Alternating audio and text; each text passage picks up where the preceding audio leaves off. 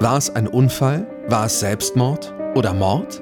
Das sind die Fragen, um die es auf den ersten Blick geht im Film Anatomie eines Falls. Im Laufe des Films drängen sich aber ganz andere, große Fragen auf. Nach den ersten paar Minuten zum Beispiel, warum die Musik eigentlich so laut ist, während Schriftstellerin Sandra gerade ein Interview gibt. Sandra jedenfalls lebt mit ihrem Mann Samuel, der die Musik so laut aufgedreht hat, und dem elfjährigen Sohn Daniel in einem abgelegenen Haus in den französischen Alpen. Dann findet der fast blinde Daniel seinen Vater tot in einer Blutlache im Schnee vor dem Haus. Sandra gerät unter Mordverdacht. Stopp!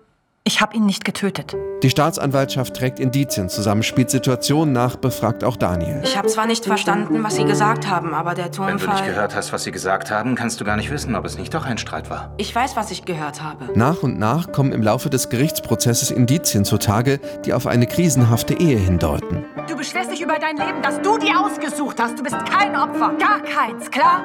Ich bin ein Mann, der betrogen wurde. Ich halte deine Eiseskälte nicht mehr aus. Du bist brutal. Ja, ich bin brutal. Sandra Hüller und Samuel Theis streiten allein in dieser Szene so unglaublich authentisch, dass man die Tiefe und Geschichte der Konflikte der beiden, aber auch von Samuel mit sich selbst förmlich spüren kann. Wie hier stößt uns der Film in zweieinhalb spannenden Stunden immer wieder auf neue Fährten.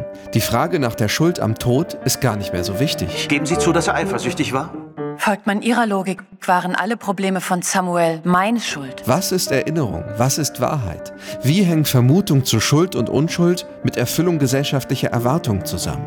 Muss man sich gar selbst für eine Wahrheit entscheiden? Ich habe mich geirrt. Anatomie eines Falls ist ein hervorragender Film und evangelischer Film des Monats, den ihr am besten mit anderen zusammen seht, damit ihr hinterher diskutieren könnt, war sie's oder nicht? Ich bin unschuldig, das weißt du, oder? Aus der Kirchenredaktion Stefan Erbe, Radio SAW.